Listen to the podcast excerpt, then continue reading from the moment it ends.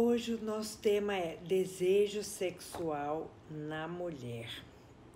E para introduzir esse tema, eu quero contar para vocês sobre um filme. Ele se chama Clamor do Sexo. O filme foi lançado em 61 e conta a história de namorados de 1920. Ele explora o desejo sexual numa época em que as garotas não podiam nem deviam transar com o namorado antes do casamento. As jovens mulheres elas tinham que reprimir seu desejo. A mãe da jovem no filme diz assim para ela: só fazemos essas coisas para satisfazer os nossos maridos, para reprodução. A mulher não sente tanta vontade quanto o homem. Então a mãe afastou a filha do namorado. Então esses jovens, impedidos de viver o seu desejo intenso, eles se afastam. A jovem se desestrutura totalmente emocionalmente e entra numa profunda depressão. Incapaz de afrontar essas proibições e preconceitos da família dela e da cultura repressora, ela escolhe romper sua própria personalidade para alienar o desejo sexual de seu corpo. Resultado, ela ficou anos de internação numa clínica psiquiátrica e um longo tratamento tentando elaborar esse conflito. E os jovens viveram as frustrações, os medos e as inseguranças potencializados por essa visão castradora da sociedade da época.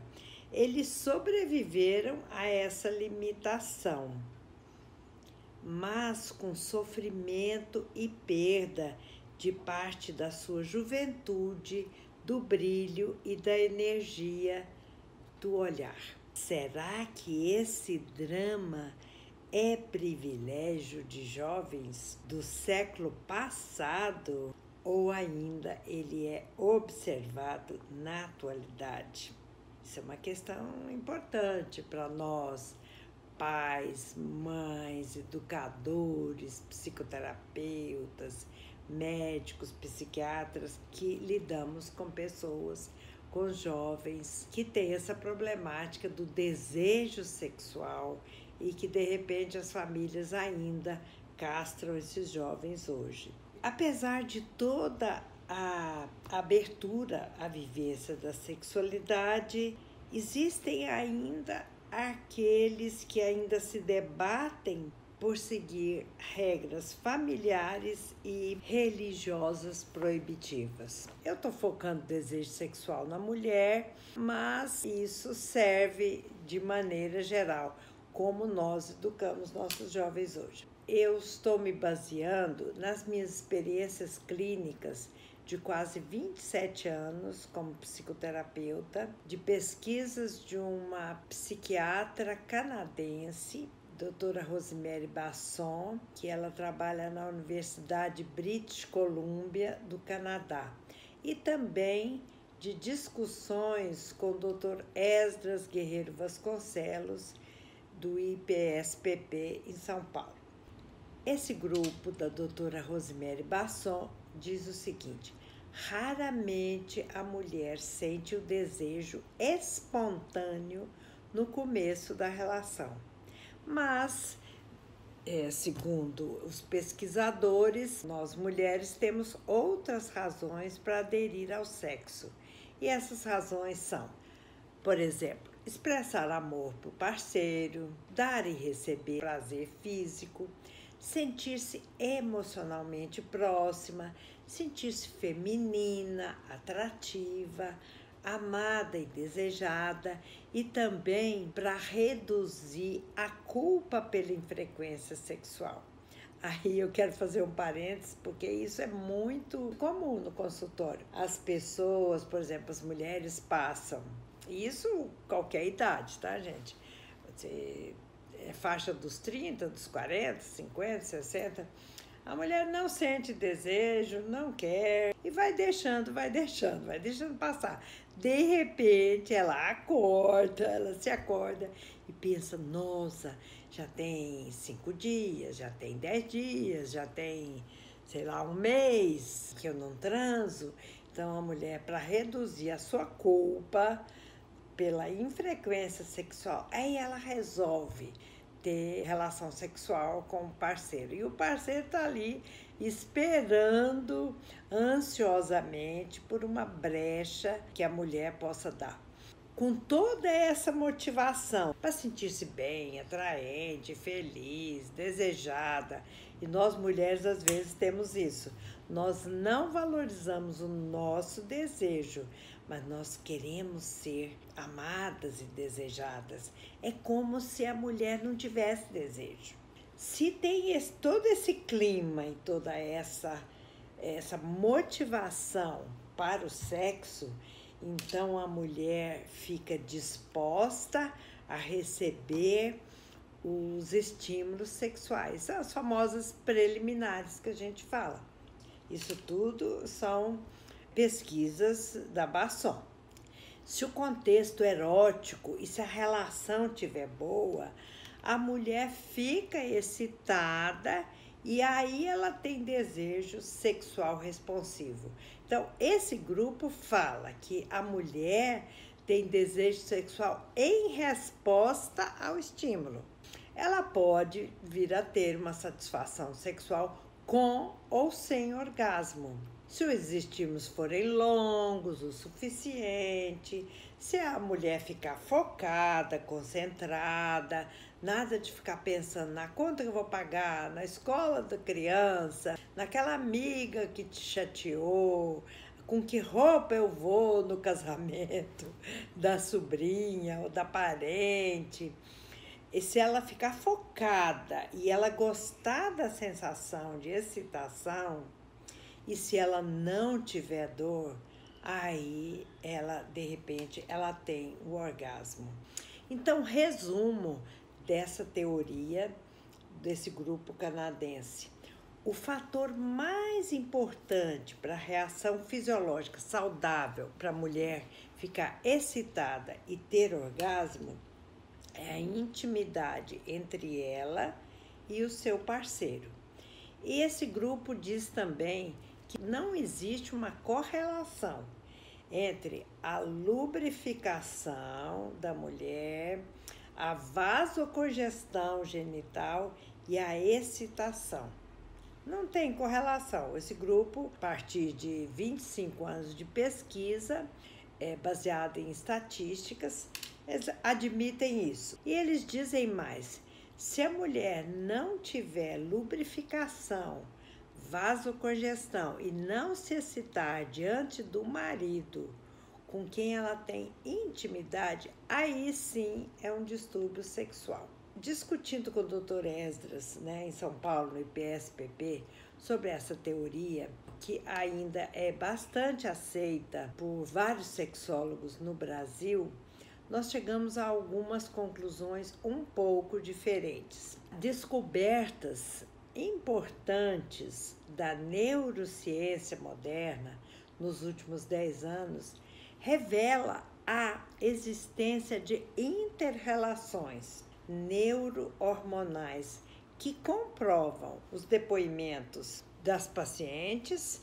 nos consultórios e também nossas próprias experiências. Uma destas descobertas é o efeito da ocitocina.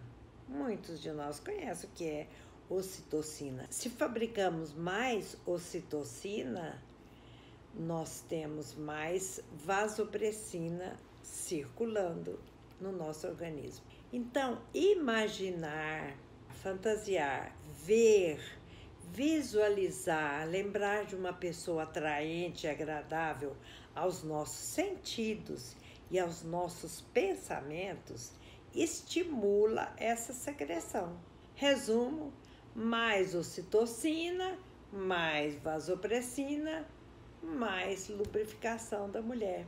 Só que a Basson e seus colaboradores eles não consideraram esses fatos, esses fatores nas suas pesquisas, porque esse conhecimento não era cientificamente relevante na época de seus estudos, na época de 2005. Por essa associação, quando nós estimulamos os órgãos dos sentidos, nós podemos revogar essa afirmação do grupo de que desejar tem muito pouco a ver com lubrificação.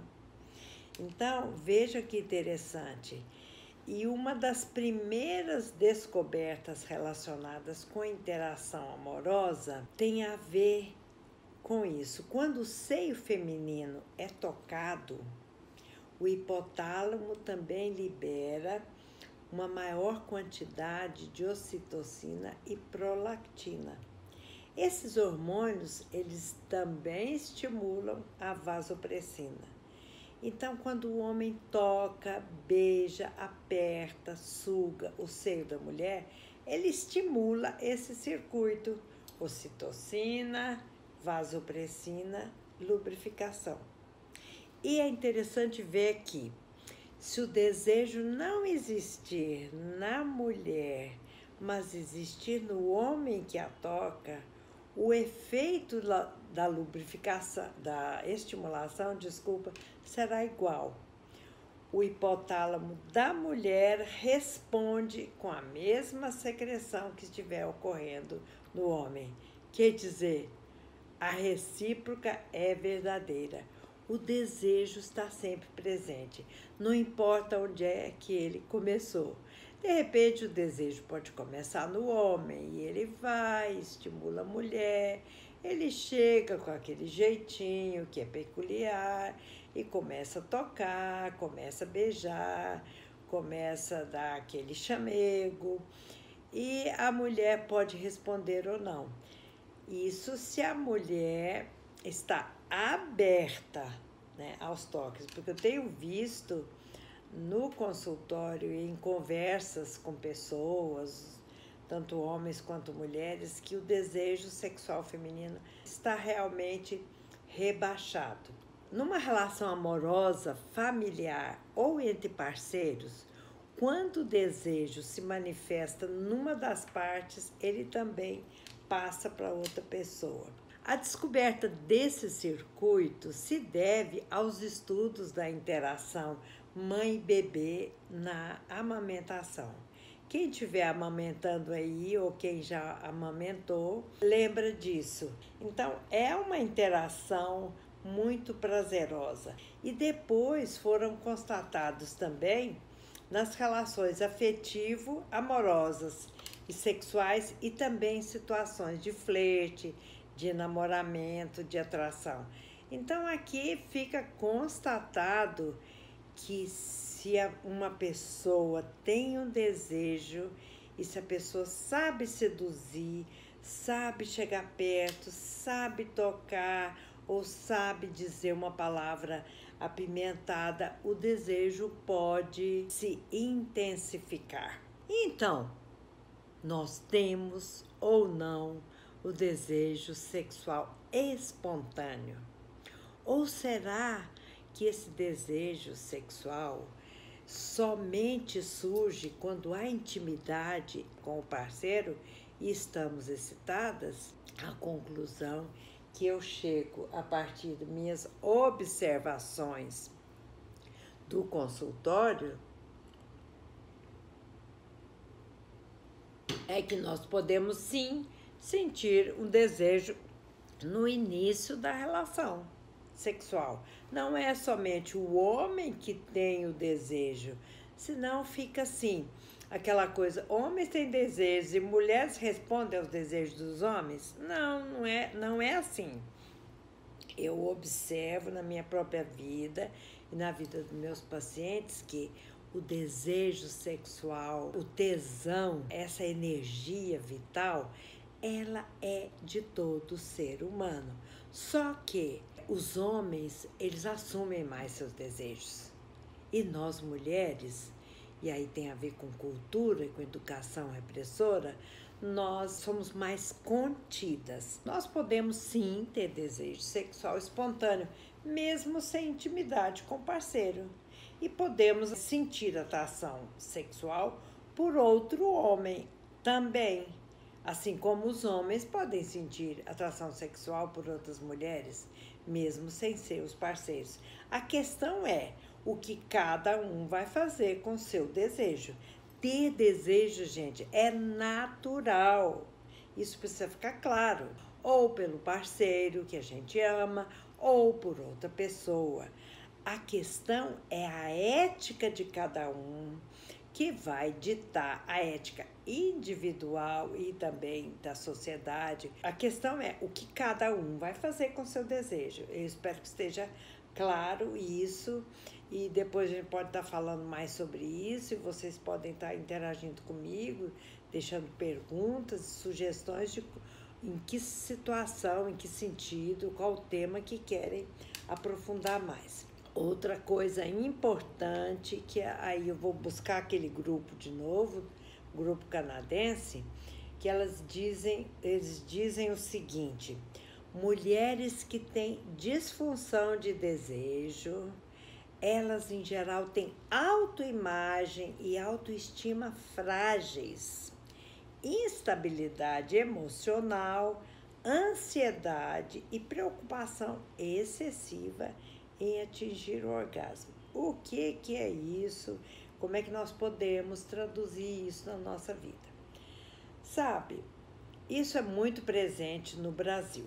A mídia conduz muito nossos pensamentos e sentimentos em relação a nós mesmos. Quando somos mais jovens, na adolescência, na adulta jovem, existe muito isso. E de repente perdura também, né? Não é só dessa fase. Existe um padrão e a menina não gosta do seu nariz, do seu seio, das suas curvas, do seu quadril, das suas pernas, do seu cabelo. Todo o corpo é bonito, todo o corpo é erótico. E às vezes nós mulheres vivemos tão enclausuradas nessa questão da mídia, dos padrões, que nós deixamos de nos abrir ao prazer sexual. E isso eu estou combatendo e tentando abrir, ampliar a mente minha, sua, da sua amiga, é, da sua vizinha, da sua cliente, da sua filha, de que todo o corpo é bonito. Devemos cuidar da nossa saúde, vitalidade e da nossa aparência, mas não ficarmos presos a um tipo ideal, porque esse tipo ideal não existe. O tipo ideal, a essência da sua própria vida é aquilo que você tem de mais forte, é a sua característica. Então, belo é você ser quem você é. E a mulher se entrega ao seu desejo, ao seu prazer, ela pode chegar ao orgasmo, pode chegar à satisfação sexual. Só que muitas de nós temos esses condicionamentos sociais e culturais e da educação e da religião muito arraigados. E aí, às vezes, a gente não se solta ao prazer em função disso. Na minha especialização, lá na Faculdade de Medicina da USP, eu fiz uma pesquisa longa. A partir dos 40 anos, existe um declínio de desejo sexual. Quando eu estava apresentando esse quadro, eu fui convidada por uma colega minha da USP, doutora Carolina, para fazer essa palestra lá na Unifesp para ginecologistas, estudantes. Então, eu estou lá muito compenetrada, apresentando o meu trabalho e a uma certa altura eu coloquei um, um quadro que até vou mostrar para vocês. Vejam lá se dá para ver. Eu coloquei, sim, acho que dá. Eu coloquei esse quadro onde eu coloco as pesquisas dizendo que todas essas mulheres a partir de 40 anos, até mais de 60, tanto no Brasil como fora, existe um declínio do interesse sexual. E o que, que acontece?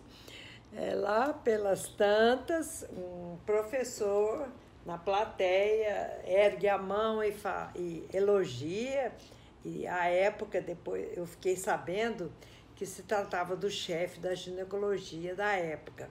Então ele diz: Ah, muito boa a pesquisa da senhora. Primeiro ele me cumprimentou pela extensa pesquisa e depois ele diz o seguinte: tudo que a senhora disse, a senhora fez muito bem. Ele diz: Isso tudo é cultural. Quer dizer, a mulher vai perdendo o desejo sexual porque ela não foi incentivada a manter o desejo sexual.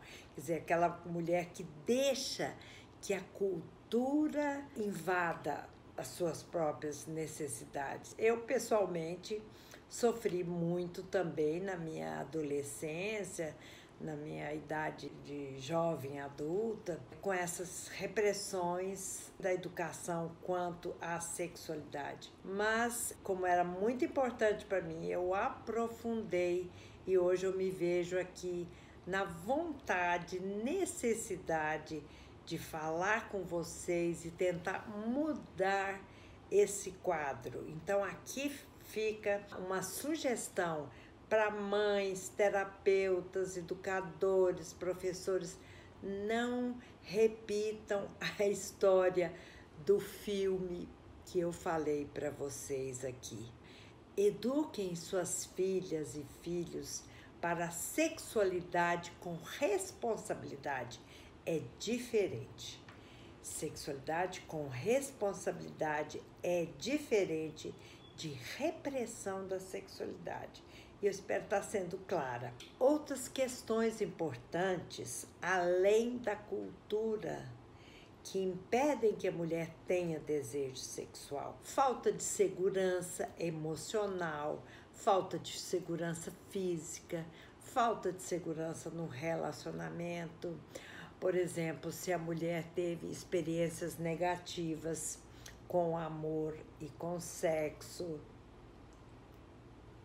se a mulher tem culpa ou vergonha do sexo, se a mulher tem medo de gravidez, se na relação está faltando erotismo e privacidade, se a mulher fica muito preocupada em atingir o orgasmo, se a mulher tem depressão, porque o uso de antidepressivos também diminui o desejo. Ter desejo é saudável. Ter desejo sexual é vida. Ter desejo sexual é vitalidade feminina. Nós precisamos soltar o nosso desejo, porque a falta de desejo ela tem a ver com a falta de energia de vida. Porque como nós somos um todo, quando a gente não tem desejo sexual, não tem apetite, não é o sexo só que está desenergizado, é a vida inteira, é a vida toda. Eu vejo muito no consultório isso. Isso não é patrimônio das mulheres. Homens também que sofreram algum tipo de trauma na infância, principalmente traumas sexuais, foram abusados, também têm dificuldade de se soltar ao sexo.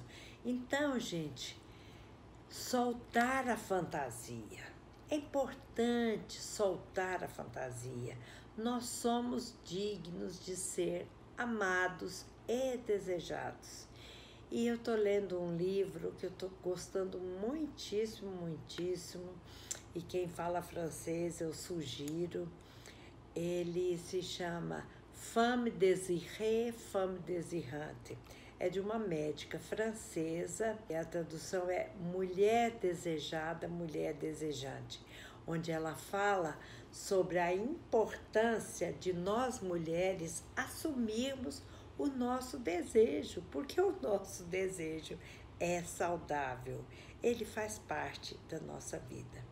Não ficarmos pensando que é só quando tivermos aquele corpinho 38, 40 ou 42 ou 42 ou 36 que vamos ser amadas, desejadas. Não. Todas nós, em todas as fases da vida, podemos desejar e ser desejadas. Então comece desde já a tomar uma nova atitude diante da vida, diante da sua sexualidade, diante do seu desejo. Porque se você deseja, você vai atiçar o desejo do seu parceiro.